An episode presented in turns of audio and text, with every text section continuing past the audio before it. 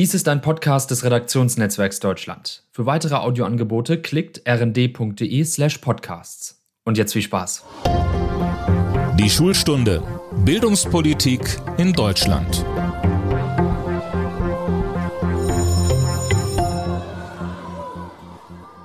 Hallo zu unserem Podcast Die Schulstunde. Mein Name ist Tobias Peter und ich bin Korrespondent im Berliner Büro des Redaktionsnetzwerks Deutschland.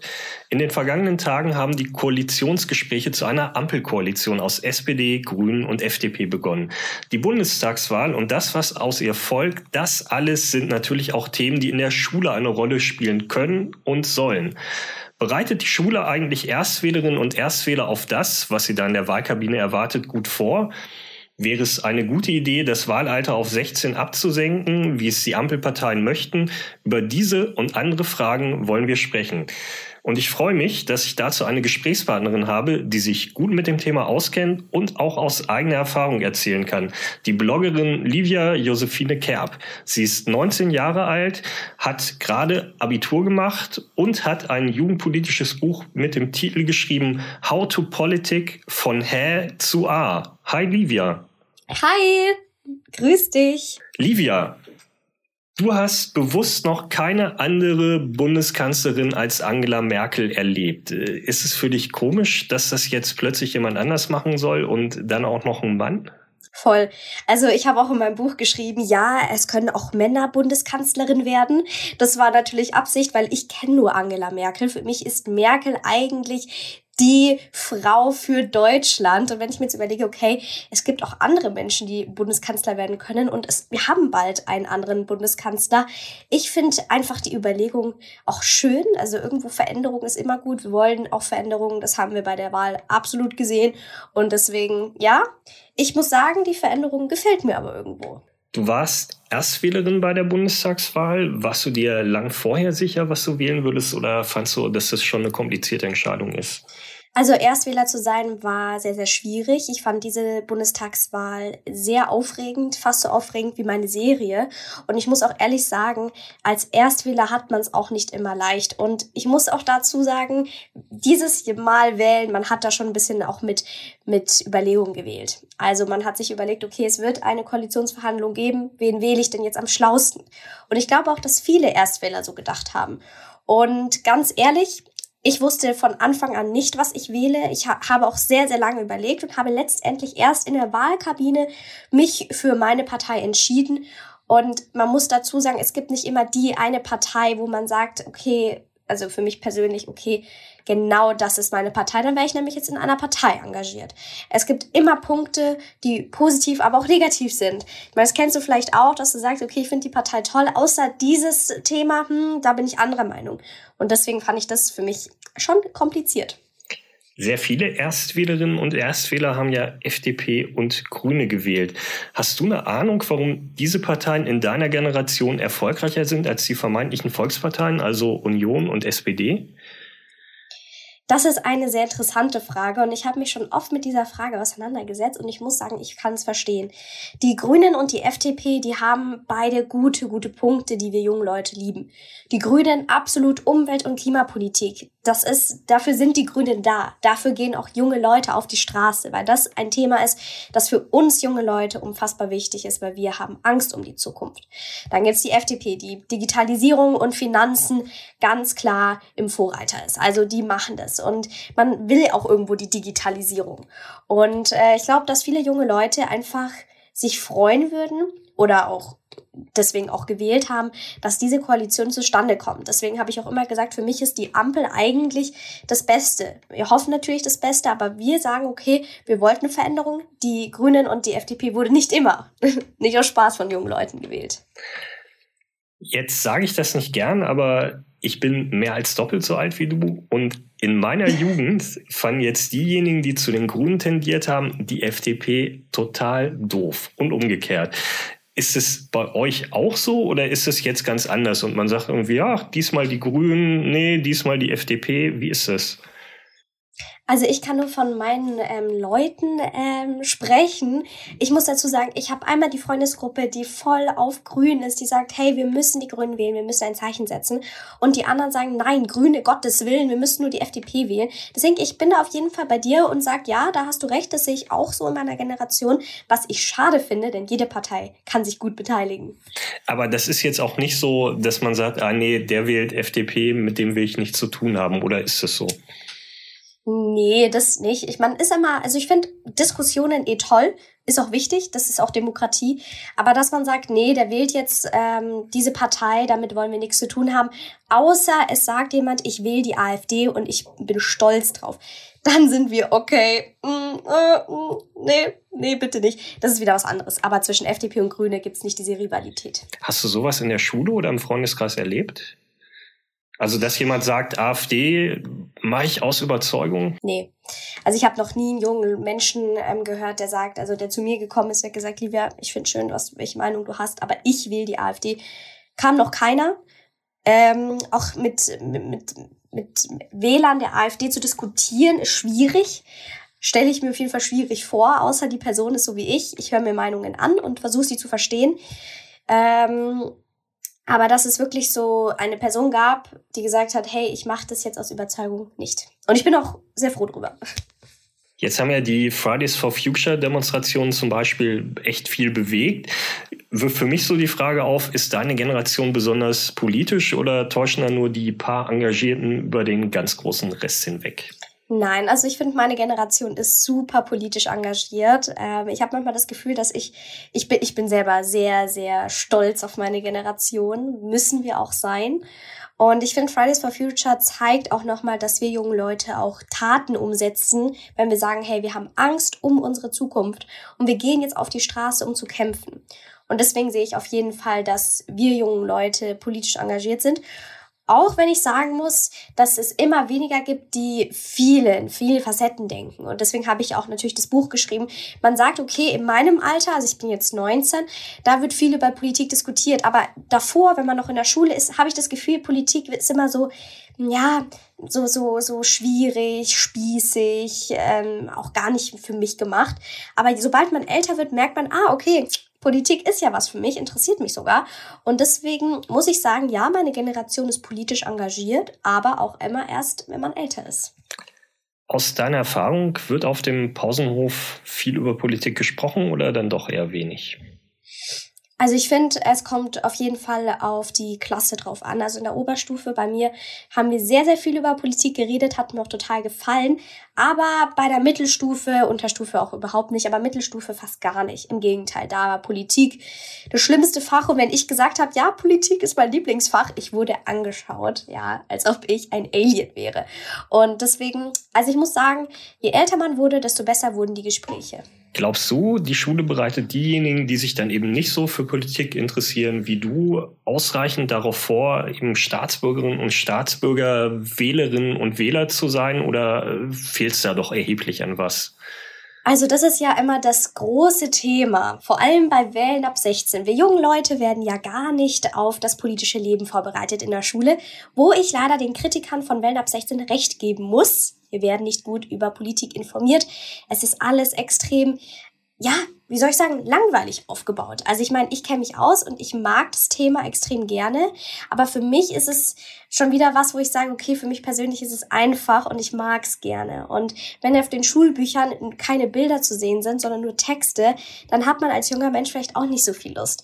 Und das ist das Problem. Ich finde, man könnte einen Unterricht viel schöner gestalten, abwechslungsreicher, kreativer, um somit junge Leute mehr mitzunehmen. Also wenn ich dich richtig verstehe, gehen längst nicht alle aus der Schule äh, zumindest mal mit dem notwendigen Grundwissen von Politik raus, das man eben bräuchte als Staatsbürger. Richtig, richtig. Weil es eben so aufgebaut wurde. Natürlich, wenn es Menschen interessiert und wenn sie viel lernen und jetzt wissen, wie viel ein Abgeordneter im Monat verdient oder wie viele Sitzplätze es im Bundestag gibt oder was ein Überhangsmandat ist, ist bestimmt schön. Die Information ist auch wichtig. Aber das richtige politische Leben, was wir im Alltag führen, kommt im Unterricht meistens nicht so raus. Muss ich sagen, im Unterricht gibt's oft Lehrer, die das gut machen. Meine letzte Politiklehrerin war der Hammer, die hat das toll gemacht, aber es sind nicht alle so weit kreativ wie sie gewesen. Na, dann sprechen wir doch mal über deine letzte Politiklehrerin. Also was muss denn eine Lehrerin, ein Lehrer tun, damit Schülerinnen und Schüler für Politik begeistert werden und jetzt logischerweise nicht für eine bestimmte Partei, sondern eben für Politik an sich, fürs Mitmachen, für den Prozess, für all das, was da geschieht? Man muss die jungen Leute mitnehmen. Das heißt mit, mit coolen Spielen, Gesprächen, aber auch Rechercheaufgaben. Also ich kann mich noch gut dran erinnern, als wir die verschiedenen Parteien besprochen haben und wir in Gruppen aufgeteilt waren und dann ähm, googeln mussten, ja, welche Partei ist für was und wie machen die das und wie wollen die das. Das war wieder total interessant und das hat mir Spaß gemacht. Und man hat auch gemerkt, die Klasse mag es, wenn wieder mehr Technik im Spiel ist. Und ich glaube, dass auch ganz, ganz wichtig ist, wie die Lehrer auch zu den Schülern sind. Also wenn die Lehrer natürlich einen gewissen Draht zu den Schülern haben und sagen, okay, wir legen jetzt mal die Bücher beiseite, die sind mir zu langweilig, ich mache mein eigenes Ding, das kommt immer gut an. Und woran fehlt es am Politikunterricht in der Schule? Also ich weiß, hast in jedem Bundesland ein bisschen anders, aber weiß, glaube ich, auch jeder, was gemeint mhm. ist. Also ähm, es fehlt auf jeden Fall an kreativen Ideen und an der Digitalisierung Haus aus. Und ich finde, das ist das Wichtige, was wir Schüler brauchen.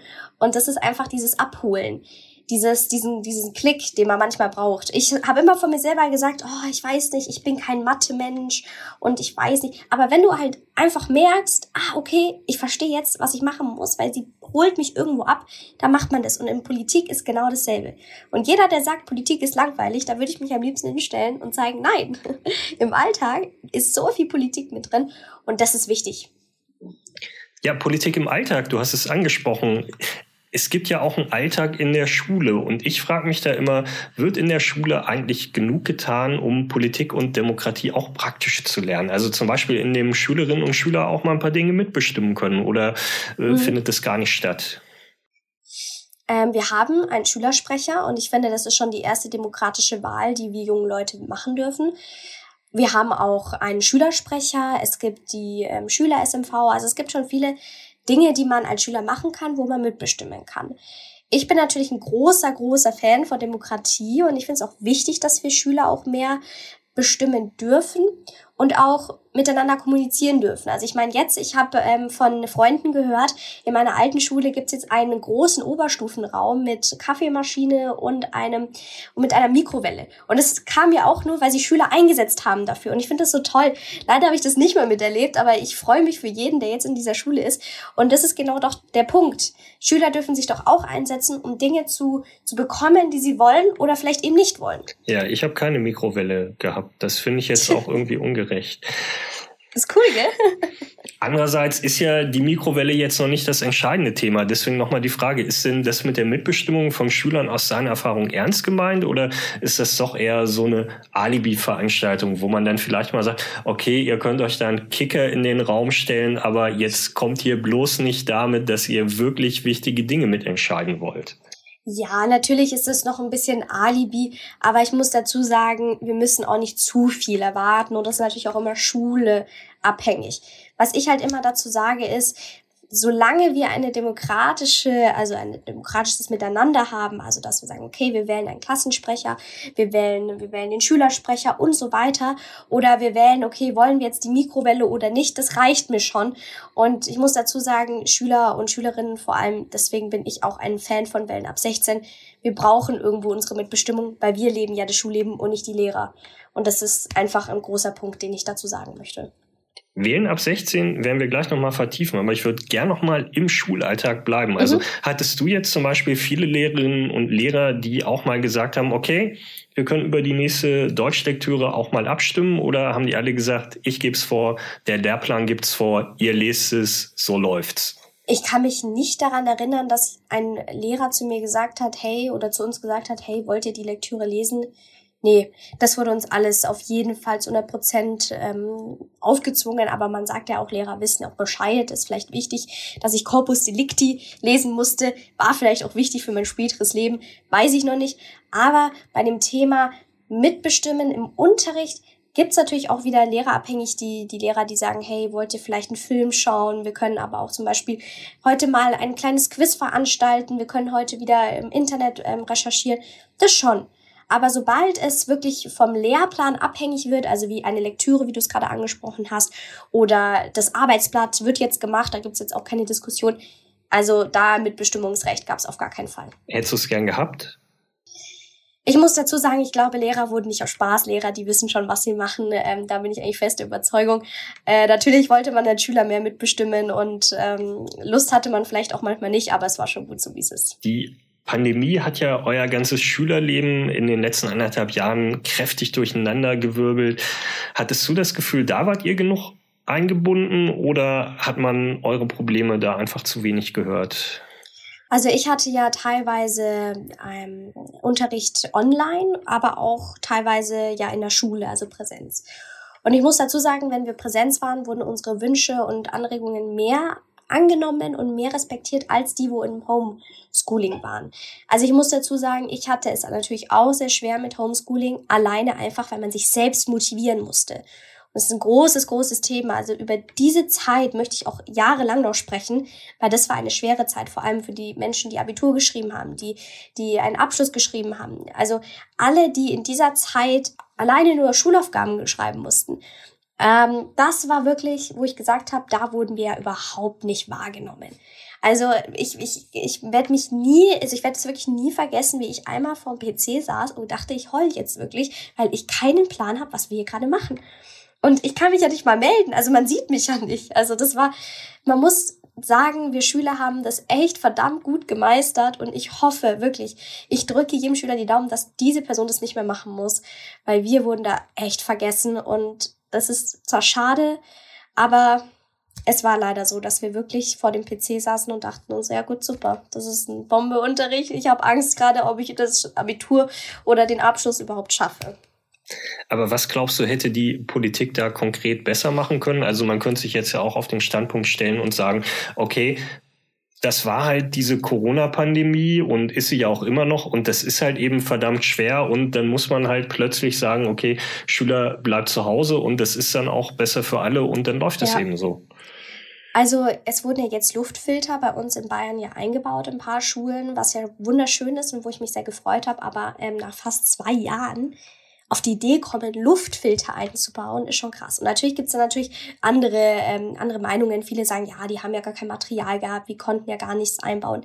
Ja gut, das kann man jetzt so oder so sehen. Ich hätte mir natürlich gewünscht, dass die Politik alles dafür getan hätte, dass wir im Präsent sind. Und dann, wenn wir halt nur die Hälfte der Klasse wären und die andere Hälfte in der anderen Klasse, das ist völlig egal.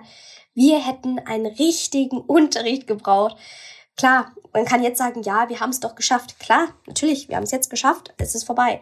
Aber vielleicht haben es viele nicht geschafft, die vielleicht aus sozial schwacheren Familien kamen, die vielleicht nicht mal einen Laptop besitzen, die, die vielleicht sagen, okay, cool, ich kann hier aber keinen Unterricht machen ohne ein WLAN. Das gibt's auch. Und das ist genau das, was die Politik, glaube ich, vergessen hat. Die sozial schwachen Familien die, die wenig Geld zur Verfügung haben. Und das ist der Punkt, an dem ich gesagt habe, nee, so kann es nicht sein, dass die Politik uns junge Leute so im Stich lässt, die vielleicht kein Geld haben für ein MacBook oder für ein Smartphone, wo es halt einfach nicht geht. Ja, das mit den Luftfiltern ist so ein bisschen wie die Hausaufgaben zwei Jahre zu spät abgeben, ne? Ja, richtig. Absolut. Perfekt. Ja, so, so würde ich es genau so sagen.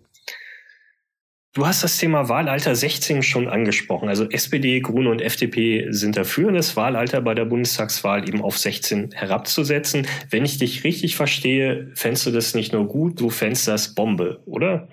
Richtig, richtig, aber wirklich. Also das ist mein Lieblingsthema, über das rede ich am liebsten den ganzen Tag. Ich finde einfach, wählen ab 16, ich fange jetzt einfach mal mit meinem Argument an. Ich finde, wählen ab 16 ist für uns eine, eine symbolische Hand, die uns die Politik geben könnte und sagen würde, hey, wir interessieren uns für euch. Wir interessieren uns für eure Stimme. Wir interessieren uns für eure Angelegenheiten. Ich hätte es nie wieder vergessen. Da war ich, ich weiß nicht mehr in welcher Klasse, auf jeden Fall noch sehr jung und ich durfte nicht wählen. Ich war zwischen 14 und 15 Jahren alt. Und dann gab es die Frage, ja, G12 oder G13? Also, warum darf ich denn das jetzt nicht bestimmen, die in der Schule ist, sondern mein Opa? Wieso darf mein, meine Großeltern das bestimmen, aber, aber ich nicht? Ich bin doch in der Schule. Ich muss doch wissen, ob ich jetzt noch ein Jahr drauf haben möchte oder nicht.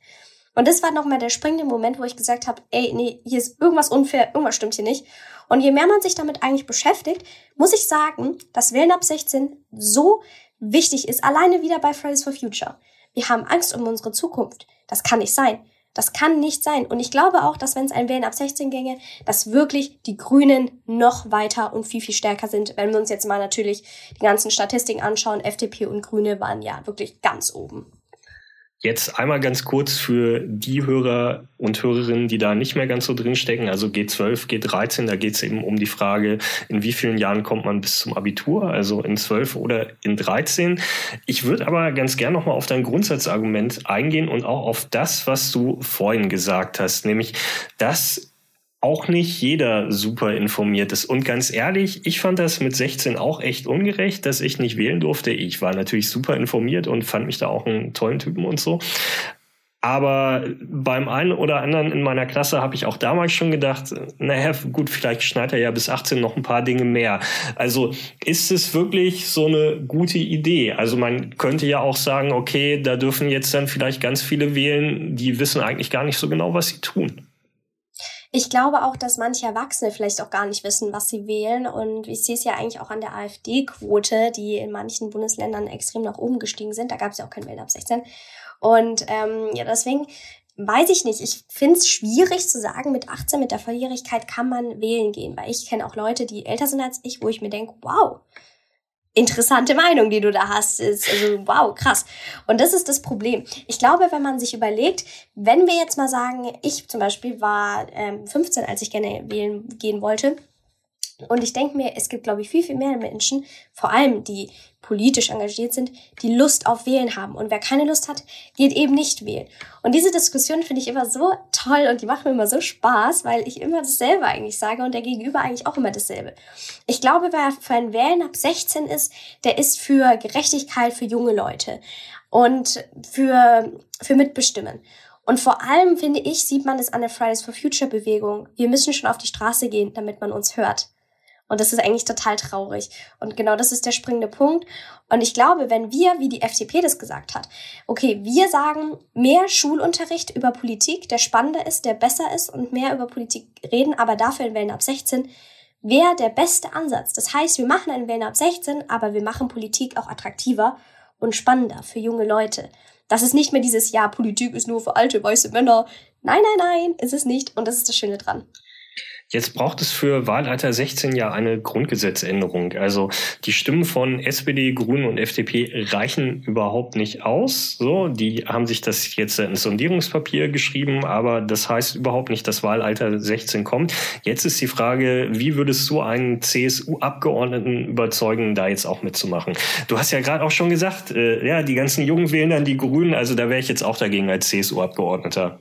Also mit einem CSU-Abgeordneter natürlich zu reden. Ich habe einmal mit ähm, Söder darüber geredet, mit Markus Söder, über ein Wählen ab 16 und man hat schon gemerkt, er ist natürlich dagegen. Also er hat gesagt, nee, äh, Wählen ab, ähm, ab 16 ähm, geht nicht, weil Wählen ist mit der Volljährigkeit und mit der ähm, Straf, Straf ähm, mit dem Strafalter eben ähm, abhängig. Also das heißt, wenn ich 18 bin, bin ich volljährig und dann darf ich eben wählen gehen. Ist verständlich, ist okay. Ähm, aber da ich halt schon damals eine andere Meinung, eine andere Meinung hatte, war es natürlich für mich wieder, okay, wie diskutiere ich jetzt mit einem, der einfach absolut dagegen ist? Und ähm, ich würde einfach dazu sagen, wie ich es jetzt gerade gesagt habe, dass wir jungen Leute irgendwo mehr Bestätigung haben wollen. Und ich meine, ein CSU-Abgeordneter ist vielleicht weniger für ein Wählen ab 16, weil er weiß, ich glaube nicht, dass so viele 16-Jährige CSU wählen. Und das ist ja der springende Punkt. Und das würde ich auf jeden Fall ganz klar und deutlich auch nochmal ausdrücken. Und das ist ja der Witz an der Politik. Viele haben andere Meinungen und deswegen macht auch Politik manchmal so Spaß. Wir haben eine beliebte Rubrik bei uns, die heißt das persönliche Schulerlebnis. Jetzt haben wir auch schon viel über deine Schulzeit gesprochen und ich will mal ein bisschen anders in diese Rubrik reingehen, als wir das sonst machen. Mit dem SPD-Vize Kevin Kühnert habe ich über seine Zeit als Schülersprecher gesprochen und wir hören da einmal kurz rein. Haben Sie ein konkretes Beispiel äh, für etwas, was Sie durchsetzen konnten? Also ich hatte es schon angedeutet, das war tatsächlich bei uns damals die Frage im Raum, wie das aussieht, äh, eben morgens ähm, beim Ankommen an der Schule. Wir hatten eine Zeit lang ein ziemliches Problem mit zu spät kommen ähm, zum Unterricht und ähm, der Schulleiter hatte dann halt gesagt, so das wird ihm jetzt irgendwie genug und er wird jetzt ähm, sozusagen um 8 Uhr die Tür abschließen, um das mit Nachdruck irgendwie zu verändern. Äh, und ich habe halt gesagt, das ist nicht zulässig. Man kann Schülerinnen und Schüler, die vielleicht einfach einen Bus verpasst haben oder wo irgendwas Unvorhergesehenes passiert ist, die kann man nicht so vom Unterricht abhalten. Und ähm, dann ging das echt über mehrere Instanzen, über die Schulaufsicht und ähnliches. Das alles ähm, hat dann dort stattgefunden. Und ähm, ja, das äh, am Ende haben wir uns durchgesetzt. Diese Regelung ist wieder abgeschafft worden. Um 8 Uhr blieb die Tür dann offen. Ähm, und das war schon, das war schon ein harter Kampf. War auch eine kleine Belastungsprobe zwischen mir und dem Schulleiter sozusagen. Livia, hättest du dir das mit der Schultür gefallen lassen? Nee, absolut nicht. Also ich finde, ich muss dazu sagen, ähm, Kevin Kühnert ist ja auch noch nicht wirklich alt, also ich würde ihn jetzt noch nicht alt schätzen. Und dass man dann immer sagt, ja, früher ging es auch in der Schule immer anders zu, würde ich jetzt auch nicht so, so behaupten. Also ich würde mir das auf gar keinen Fall gefallen lassen. Aber das ist halt auch immer so sehr wichtig, meiner Meinung nach, immer Meinung raushauen, vor allem bei sowas. Was ist denn das Ungerechteste, das du je in deiner Schulzeit erlebt hast? Also das ungerecht, also es gab natürlich viele ungerechte Momente, wo man sich als Schüler dachte, hey, das geht aber so nicht, finde ich jetzt unfair. Ähm, ich muss dazu sagen, bei mir ist so, ich bin klein, ich bin blond, äh, ich bin auch noch ein Mädel. Ich, wenn ich jetzt in den Raum trete, bin ich jetzt nicht der Mensch, der sagt, so, jetzt mach mal das, weil ich sag das jetzt so. Sondern wenn ich halt da komme, dann passiert da jetzt nicht so viel. Und ähm, ich werde nie wieder vergessen, wie dann ein Lehrer in der Oberstufe zu mir gesagt hat, ja, ähm, Livia, ähm, kanntest du das vielleicht für mich machen? und hat dann einen Hocker hingestellt und hat aus Spaß gesagt, ja, hier, damit du auch mal was siehst. Und dann stand ich dann so da und dachte mir, okay, das ist jetzt aber ein bisschen unfair.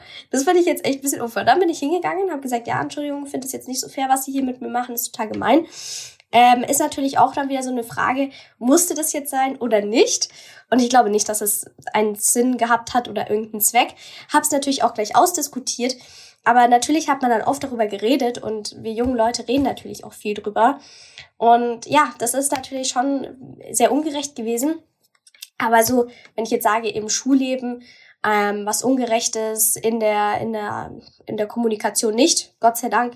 Aber das war so das Einzige, wo ich mich echt noch dran erinnere, wo ich mir denke, okay, wie hat denn der Lehrer, der sich, wenn ich das richtig verstehe, so ein bisschen darüber lustig gemacht hat, dass du eben nicht besonders groß bist, wie hat er denn mhm. reagiert auf deinen Hinweis? Ähm, ich glaube, er war sehr geschockt, weil er das wirklich als Witz empfunden hatte und ich halt nicht. Und dann war gleich so, oh, das tut mir jetzt aber leid und ach Gott, und dann wollte ich das natürlich nicht.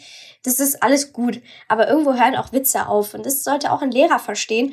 Und ich habe mit meiner Größe absolut überhaupt gar kein Problem. Im Gegenteil, ich finde es toll, 1,56 groß zu sein. Aber dass man von einem Lehrer was anhören muss, das muss absolut nicht sein. Ja, ich denke, dann wollen wir zum Schluss aber auch noch eine positive Erfahrung bringen. Also du hast schon deine Politiklehrerin angesprochen. Ist das so die Lehrerin, die bei dir besonders viel bewegt hat oder gab es da noch andere? Also sie war auf jeden Fall toll und ähm, sie hat wirklich auch viele, viele motiviert. Aber ich hatte auch einen in der Mittelstufe, das war ein äh, Geschichtslehrer, der hat auch ganz, ganz viel über Politik geredet. Und mit ihm habe ich auch sehr viel auch über meine Anfänge geredet, wo ich gesagt habe, hey, ich schreibe gerade über, über politische, ähm, über politische Situationen. Ähm, können Sie da vielleicht mal kurz durchlesen? Und das hat er wirklich gemacht und der war so toll und er war auch ein Grund, warum ich gesagt habe, Politik hat auch was mit Diskutieren zu tun, aber auch Geschichte hat auch irgendwo was mit Politik zu tun, denn die Geschichte darf man nie vergessen. Und diese zwei Menschen waren die wirklich die tollsten Lehrer und ich hoffe, dass sie viel, viel mehr Schüler und Schülerinnen motivieren konnten, wie mich, mehr über Geschichte und über Politik kennenzulernen. Livia, ich bedanke mich fürs Gespräch. Ich danke auch. In unserem Podcast Die Schulstunde haben eigentlich immer die Schülerinnen und Schüler das letzte Wort. Jetzt haben wir die junge Perspektive schon ausgiebig gehört und deshalb bin ich jetzt verbunden mit Udo Beckmann, dem Vorsitzenden des Verbandes Bildung und Erziehung. Hallo, Herr Beckmann. Hallo, Herr Peter. Herr Beckmann, wählen ab 16. Trauen Sie das den deutschen Schülerinnen und Schülern zu? Grundsätzlich traue ich das natürlich den Jugendlichen zu, dass sie äh, ab 16 wählen können, aber stellt natürlich auch wieder besondere Herausforderungen bezüglich der Vorbereitung darauf, damit sie auch so wählen können, dass sie ihre demokratischen Rechte auch richtig einsetzen. Das heißt, der Politikunterricht bereitet die Schüler auf diese Herausforderung bislang noch nicht gut genug vor? Es geht, glaube ich, dabei nicht nur um das Thema Politikunterricht. Wenn wir natürlich in die Stundentafeln der Länder hineinschauen, dann sehen wir, dass das Thema politische Bildung doch eher einen stiefmütterlichen Charakter hat. Das heißt, die Stundentafel weist in der Regel auf Politik Schrägstrich mit einem anderen Fach kombiniert und das häufig nur eine Stunde in der Woche. Das heißt, es bräuchte mehr politische Bildung in der Schule und das auch in den jüngeren Jahrgängen, oder? Das heißt vor allen Dingen, ja, dass wir vielleicht mehr politische Bildung auch durch ein Fach haben. Aber ich glaube, es geht dabei nicht nur um ein Ein-Stunden-Fach oder Zwei-Stunden-Fach, sondern es geht vor allen Dingen darum, politische Mündigkeit in der Schule zu erleben, zu erfahren und zu trainieren. Wie funktioniert das denn?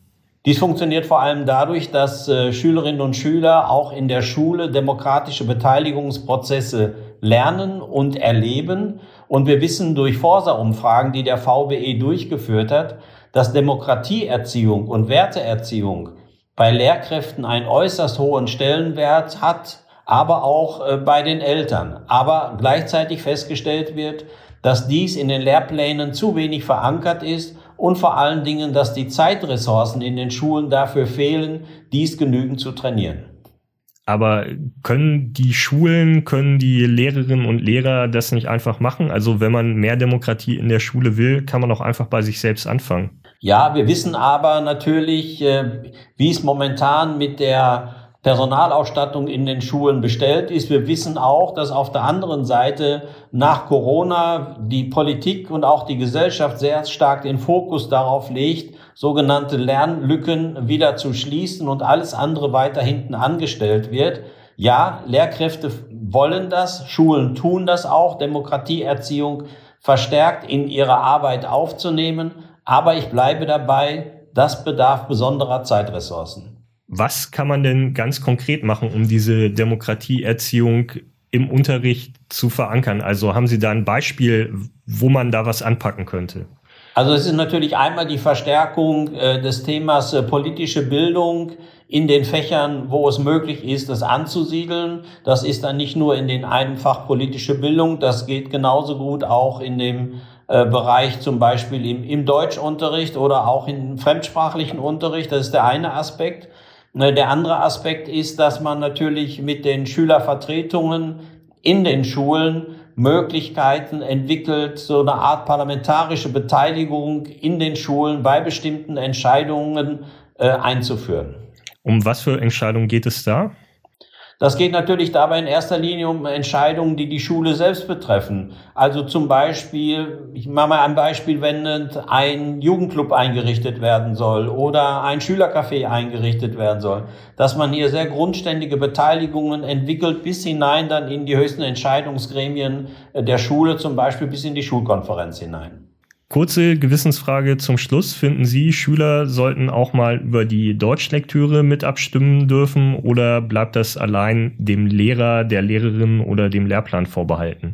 Da behaupte ich, dass das schon äh, vielfach so geschehen wird, dass äh, man über das, was dann im Deutschunterricht als Lektüre genommen wird, Schülerinnen und Schüler ein Mitspracherecht haben, also ein Auswahlrecht. Und das finden Sie gut? Das finde ich gut. Herr Beckmann, ich danke Ihnen fürs Gespräch. Danke Ihnen. Das war's mal wieder mit unserem Podcast Die Schulstunde. Hören Sie gern nochmal in die alten Folgen rein vom Gespräch mit dem früheren Fußballnationalspieler Thomas Hitzelsberger über das mit Altbundespräsident Joachim Gauck bis hin zu dem Lehrer, der davon erzählt, wie sein Coming-out an der Schule verlaufen ist. Bleiben Sie dabei, hören Sie auch die nächste Folge. Ich würde mich freuen und tschüss.